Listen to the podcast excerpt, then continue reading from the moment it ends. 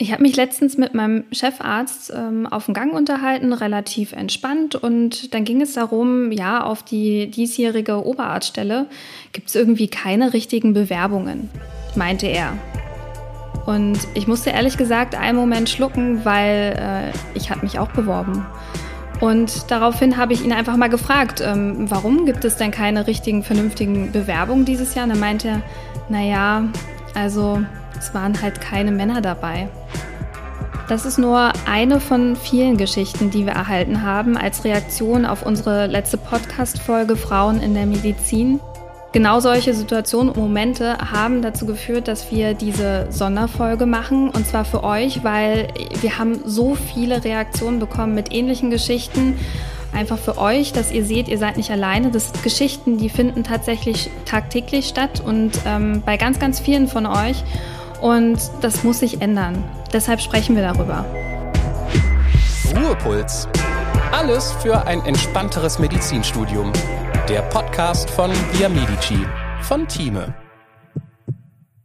Wir haben alle eure Geschichten anonymisiert, das einfach auch zur Sicherheit, damit ihr ähm, keine Probleme oder so bekommt. Und die erste Geschichte geht darum, ähm, dass eine Ärztin ein Kind bekommen hat und ähm, eigentlich eine Stelle bekommen sollte und ganz lange damit sich gehadert hat, ob sie das jetzt nun sagen soll, dass sie schwanger ist oder nicht.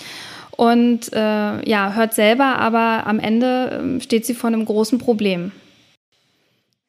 Ähm, ich wurde immer sehr gefördert in der Arbeit ähm, als Assistentin und Sprecherin und so weiter. Mir wurde frühzeitig auch signalisiert, dass ich das Zeug zur Oberärztin habe und ähm, dann auch die besagte Oberarztstelle quasi zugesagt. Ähm, nachdem ich dann gemerkt habe, dass ich schwanger bin, habe ich erstmal kurz mich umgehört ähm, und alle haben mir dazu geraten, auf keinen Fall zu sagen, dass ich schwanger bin, weil sonst die Oberarztstelle weg wäre, inklusive auch ähm, einige Arbeitsrechtler. Und ähm, deshalb habe ich dann für mich ähm, schwierigerweise recht lange gewartet. In der 17. Schwangerschaftswoche kam endlich der Oberarztvertrag und ich habe ihn unterschrieben, mich sehr gefreut und ähm, dann natürlich dem Chef auch von meiner Schwangerschaft erzählt, ähm, wobei der ja schon kurz geschockt war, aber natürlich noch höflicherweise gratuliert hat. Und dann war ich erstmal recht ähm, erleichtert. Die Stelle sollte in ein paar Monaten losgehen an der Partnerklinik und ähm, zwei Tage später wurde ich dann ohne Vorwarnung ins Chefzimmer zitiert und ähm, ohne Zeugen wurde ich dann quasi ähm, dazu genötigt, ähm, einem Aufhebungsvertrag zu unterschreiben, da ich ja durch die Schwangerschaft meine Stelle nicht richtig annehmen konnte. Und ich war schwer schockiert, ähm, hormonell natürlich in sehr zarten und ähm, durchlässigem Zustand als Schwangere ist man eh sehr empfindlich und äh, genießt eigentlich einen besonderen Schutz. Und ähm, ich war total ausgeliefert, konnte aber professionell bleiben, obwohl mir zu, eigentlich nur noch zum Bein war. Und ich zum Glück sagen konnte, warum jetzt meine Qualifikation in Frage gestellt wird. Ich bin als Oberärztin qualifiziert, warum soll ich zurücktreten? Ähm, Gibt es denn keine äh, zeitgemäßeren Lösungen? Gibt es denn nicht einfach ähm, eine Vertretung? Kann ich mir die Stelle mit jemand teilen? Ich komme auf jeden Fall wieder zurück und, und so weiter. War alles wohl keine Option. Nach dem Gespräch ist alles in sich zusammengefallen. Ich habe nur noch geweint und fand das einfach unmenschlich. Es hat überhaupt nicht meinem Wertegerüst entsprochen. Ich hatte mich jahrelang sehr angestrengt und nur weil ich schwanger war, war ich jetzt nicht mehr dazu in der Lage, Oberärztin zu werden. Sicher kam da auch sehr viel Druck von weiter oben. Ähm, der wurde aber direkt quasi an mich weitergegeben. Letztlich habe ich mir dann Zuspruch und ähm, Hilfe auch äh, über die Arbeitsrechtler vom Marburger Bund geholt. Das hat mir sehr geholfen.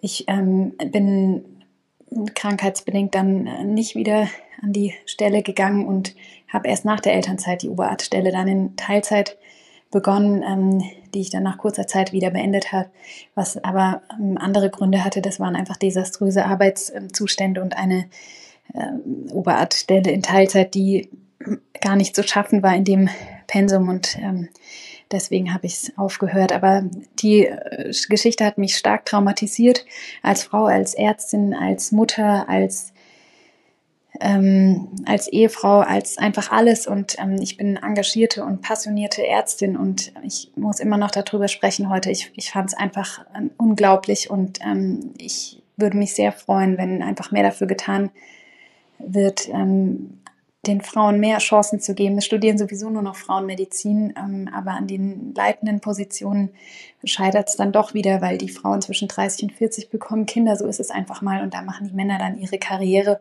und ähm, eine Oberarztstelle nach der äh, Schwangerschaft in Elternzeit in Teilzeit zu bekommen, ist eigentlich fast ähm, absurd.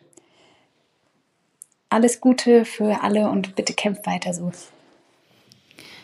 Ich glaube, die Geschichte hat ziemlich eindeutig gezeigt, wie es nicht laufen soll. Und im Gegenzug in unserem letzten Podcast hat Mernosch ganz schön gezeigt, wie man als Frau in Führungspositionen auch vieles verändern kann, auch für seine Kolleginnen. Und wie es dann gut ablaufen kann und man tatsächlich Familie und Beruf in der Medizin unter einen Hut bekommt. Falls ihr die Folge noch nicht angehört habt, könnt ihr euch das äh, gerne nachträglich noch machen und ähm, einfach mal hören, was Mernosch so erzählt von ihren Erfahrungen. In der nächsten Geschichte hören wir, dass Kinderkriegen tatsächlich schon ein Thema ist, noch bevor wir überhaupt schwanger sind. Oder darüber nachdenken, überhaupt ein Kind zu bekommen. Ich wollte mich erstmal bedanken dafür, dass ähm, ja, ihr so überhaupt so einen Podcast macht, der Leuten Einblicke gibt dass man sich nicht so alleine fühlt mit ja teilweise aufkommenden Problemen ähm, in der ja im Bereich äh, Medizin und besonders halt einfach Danke sagen für ähm, ja die Möglichkeit, dass man irgendwo mit Gleichgesinnten äh, drüber sprechen kann. Und genau deswegen kommen wir zu meiner Erfahrung, die dann auch leider ja eher negativ ausgefallen ist. Im Zuge eines FSJs mache ich ein Praktikum im Krankenhaus und da kommt man natürlich mit unterschiedlichen Leuten ins Gespräch. Und auf die Frage äh, von ja, einem Assistenzarzt, was mich denn so interessiert besonders, ähm, habe ich halt Chirurgie geantwortet, weil ich das momentan einfach noch so als spannendsten bezeichnen kann. Darauf habe ich die Antwort bekommen, dass das als Frau dann doch ja nicht ginge und ähm, dass ich dann ja doch an meine Kinder denken müsste und an meinen Mann und seine Karriere, wo ich erstmal total irgendwie baff war.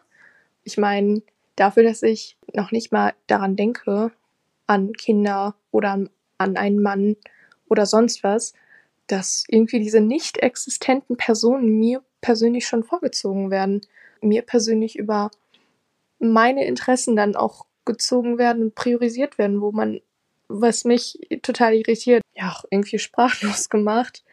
Und ich finde es halt auch erschreckend, dass heutzutage immer noch solche sexistischen Muster in bestimmten Fachrichtungen, beziehungsweise in generell bestimmten Bereichen, also in der Medizin halt doch schon immer noch so ja, aktuell sind irgendwie und so, ja, also so präsent. Also das hat mich halt schon total geschockt. Was ich anderen nur mitgeben kann, ist, dass ihr nicht allein seid, wenn euch auch sowas passiert.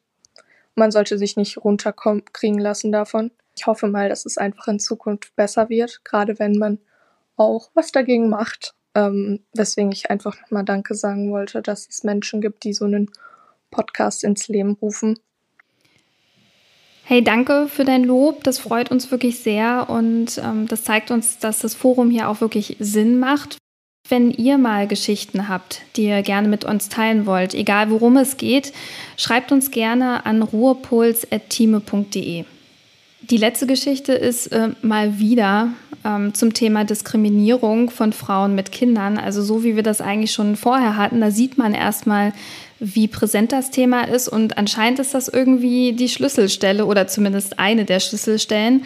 Und es ist einfach ein Beispiel, wie viele Regeln und Gegebenheiten da sind, ähm, die einen benachteiligen können.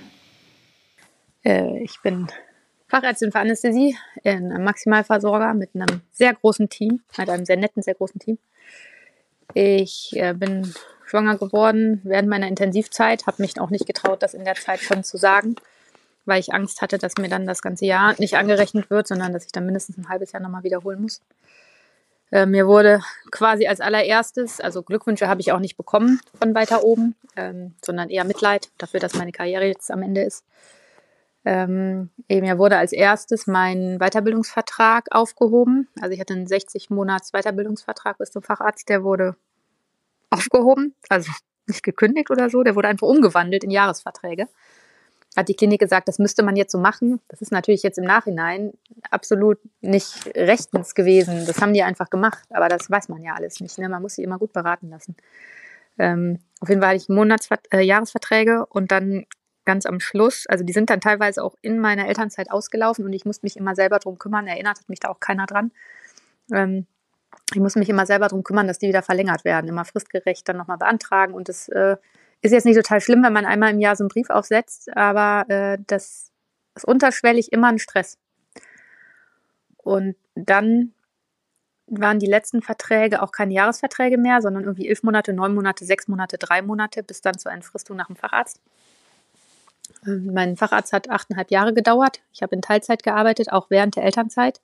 Das hat aber für die Facharztweiterbildung nicht gezählt, also für diese 60 Monate nicht, weil ich zu wenig da war. Das heißt, man geht dann arbeiten, aber es zählt nicht. Genauso wenig zählen Dienste, also auch, auch Anwesenheitsdienste zählen nicht in die Zeit für den Facharzt rein.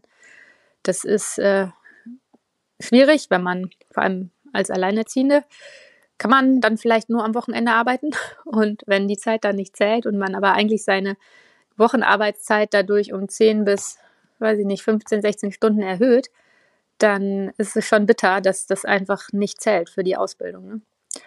Das andere ist, dass man ja je nach Familie und äh, Alter der Kinder auch nicht unbedingt am Dreischichtmodell teilnehmen kann, vor allem nicht, wenn man der einzige Erwachsene zu Hause ist. Dann fällt halt Dreischichtmodell flach, ne? Zweischichtmodell auch. Die Kinder müssen in die Schule, das ist einfach so. Ähm, dann fehlt natürlich die Bereitschaft oder die Möglichkeit, äh, wird einem nicht gegeben, dass man dann trotzdem Zusatzbezeichnungen erlangt. Das heißt, wenn es darum, dann darum geht, da geht es jetzt nicht um mich persönlich, aber wenn es dann darum geht, dass man Männer und Frauen sich in Oberarztstellen bewerben, sind es natürlich vermehrt die Männer, die diese ganzen Zusatzbezeichnungen, die dann erforderlich sind, auch vorweisen können. Ne? Weil selbst wenn die in Teilzeit arbeiten, was viele bei uns tun, um so aus Work-Life-Balance-Gründen, dann fährt man, macht man halt drei Wochen Vollzeit und dann eine Woche frei und fährt dann in der Zeit noch äh, Notarzt und macht sich in einer anderen Zeit ein schönes Leben. Das ist akzeptiert, ne? Aber wenn man als Elternteil zur Versorgung oder Pflege von Angehörigen reduziert und auch untertägig Teilzeit macht, dann ist eigentlich alles an äh, Zusatzbezeichnungen bis jetzt nicht möglich. Diese Möglichkeit wird nicht geschaffen. Das war halt immer so, das, äh, das geht dann halt nicht. Ne? Das wird dann auch so gesagt, das, das dann, wird dann auf Personalmangel geschoben und aufs Schichtmodell. Das sind natürlich alles einfach, das sind alles Totschlagargumente. So. Ähm, das andere ist, ich habe in meiner Schwangerschaft im Durchleuchtungs-OP gearbeitet, da wurde ich eingeteilt. Da das würde ich heute niemals mehr machen. Man muss als Frau so gut auf sich aufpassen. Das tut einfach keiner. Also ich wurde zur Reanimation geschickt mit dickem Bauch kurz vor Mutterschutz. Und das ist alles nicht in Ordnung. Ne, das weiß ich heute. Das früher habe ich dann hab ich mich sogar vielleicht noch geschmeichelt gefühlt und äh, habe gedacht, ich muss das jetzt machen, so um Exempel zu statuieren für alle weiteren nach mir folgenden Schwangeren. Völliger Blödsinn. Das ja, und dann kommt nach oben drauf natürlich, Frauen machen eher Teilzeit, um sich um die Familie kümmern zu können. Männer machen eher Teilzeit aus Work-Life-Balance-Gründen. So, also das ist aber weniger ein Problem. Und ich finde, wenn es darum geht, Familie zu, in einem im Gesundheitswesen, Familie zu etablieren, also ich meine, das muss ja möglich sein. Und ich, es macht absolut überhaupt nicht die Anstalten, dass sich das ändert. Das ist einfach im Gesundheitssystem werden die Menschen krank gemacht durch diese ganzen Schichten und durch dieses wirklich äh, unmenschlich äh, ausgeschröpft werden. Ähm, und dann ist es quasi, wird es einem noch negativ ausgelegt, wenn man Familie hat. Vor allem als Frau, weil die Männer, die Kinder bekommen haben, egal ob es eins oder vier waren, die müssen halt auch nicht zurückstecken, weil die die ganze Zeit da sind. Ne? Ist das Kind auf der Welt, gehen die halt zwei Wochen später wieder arbeiten. Ist halt so. Natürlich waren die nicht schwanger, die haben auch kein Wochenbett. Deswegen können die das. Ne? Ich würde mir einfach wünschen, dass das in Zukunft mit der doch weiblich werdenderen äh, Medizin deutlich besser wird, dass auch Teilzeitarbeit besser entlohnt wird. Ne? Das ist ja im Moment im Umbruch. Ähm, Ich hoffe, dass das durchgeht. Und ich bin froh, wenn es auf öffentlichen Kanälen zum Thema gemacht wird, weil das geht so nicht. Das ist alles nicht gerecht. Es geht nicht nur um Diskriminierung von Frauen, es wird noch auf äh, vielen weiteren Ebenen diskriminiert. Vielleicht ist es auch eine Diskriminierung von Familien. Es betrifft aber vorwiegend Frauen. So. Danke und einen schönen Tag. Vielen Dank für diese ganzen Geschichten und vor allen Dingen für euer Vertrauen. Ich weiß, dass das nicht einfach ist, äh, sowas auch zu teilen. Ähm, ich glaube aber, dass jeder hier auch etwas daraus ziehen konnte und es einfach zeigt, dass ihr nicht alleine seid. Mich persönlich hat es extrem berührt, muss ich sagen, weil das so ein bisschen der Ausblick ist und die Zukunft, die mich vielleicht erwarten könnte. Und das ist äh, schon nicht ohne. Aber ich glaube, wenn wir alle ein Stückchen daran kämpfen, dass sich was verändert, haben wir vielleicht die Chance, dass es bald wirklich so ist. Und in diesem Sinne freue ich mich auf die nächste reguläre Folge mit euch und bis dahin alles Gute. Das war Ruhepuls, euer Podcast für ein entspannteres Medizinstudium von Via Medici, dem Lern- und Kreuzportal für nachhaltiges Wissen in der Medizin von Thieme.